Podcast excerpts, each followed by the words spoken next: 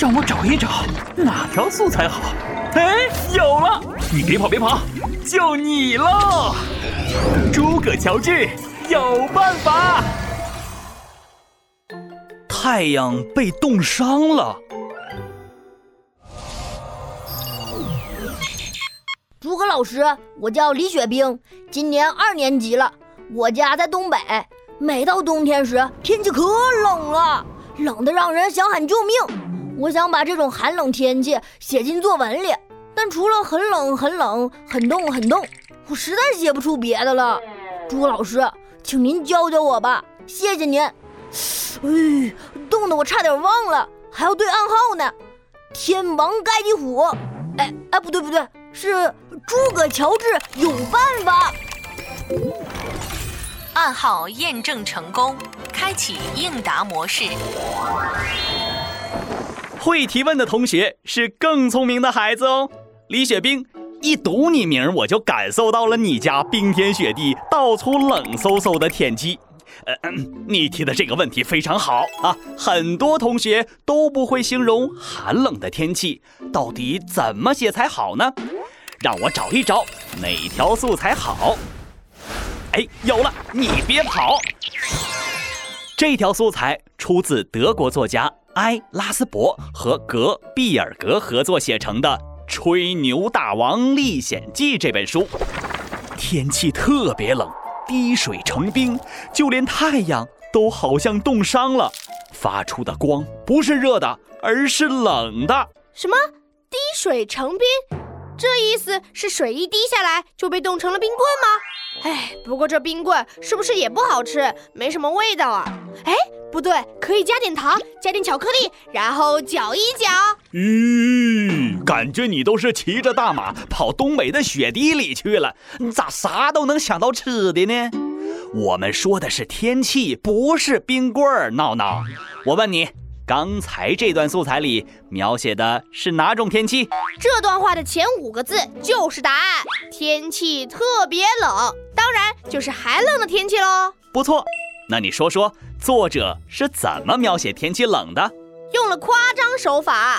作者说，就连太阳都好像冻伤了，发出的光不是热的，而是冷的。太阳表面温度有五六千度，哪能冻伤啊？嗯。知道的还不少，能把温度这么高的太阳都冻伤了，甚至连太阳发出的光都是冷的。你顺着作者的思路想下去，那得是多冷的天气呀！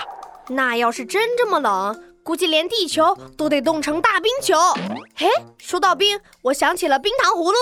哇，糖葫芦酸酸的，甜甜的，嗯，我感觉牙齿都酸了。都说冰糖葫芦儿酸，酸里面那裹着甜，把幸福和团圆连成串，没有愁来没有烦。哎呀，跑偏了，跑偏了，呃，还是接着说天气吧。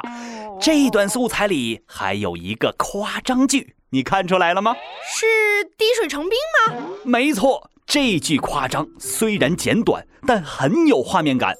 想象一下，水滴下去就结成了冰，天气得是多么冷啊！同学们，如果你们要描写非常寒冷的天气，就可以把这条素材用进去。嘿嘿，这条素材可以这么用：寒假时，爸爸带我去东北看冰灯，天气特别冷，滴水成冰，就连太阳都好像冻伤了。发出的光不是热的，而是冷的。说的漂亮，闹闹。如果你要描写热极了的天气，这时候该怎么形容呢？嗯，很热的天气啊，会把人烤得跟羊肉串似的。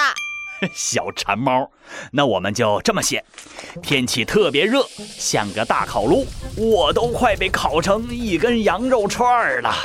唉，羊肉串如果配着冰糖葫芦，一手拿一串，烤肉的香加上甜甜的糖葫芦，哇，不行，我受不了了，我先走了，我得去找点吃的。这个闹闹，李雪冰同学，你听懂了吗？如果你想描写特别寒冷的天气，就可以直接用上这条素材。天气特别冷。滴水成冰，就连太阳都好像冻伤了，发出的光不是热的，而是冷的。但如果要描写十分炎热的天气，也可以发挥想象力，用夸张或者比喻的方法来写哦。好了，今天就到这里。每天五分钟，积累素材很轻松。你还有什么写作文的问题？欢迎你来问，在评论区里说出你的问题。只要你说出暗号，作文素材机就会告诉你答案。听完，你就会写作文喽。拜拜。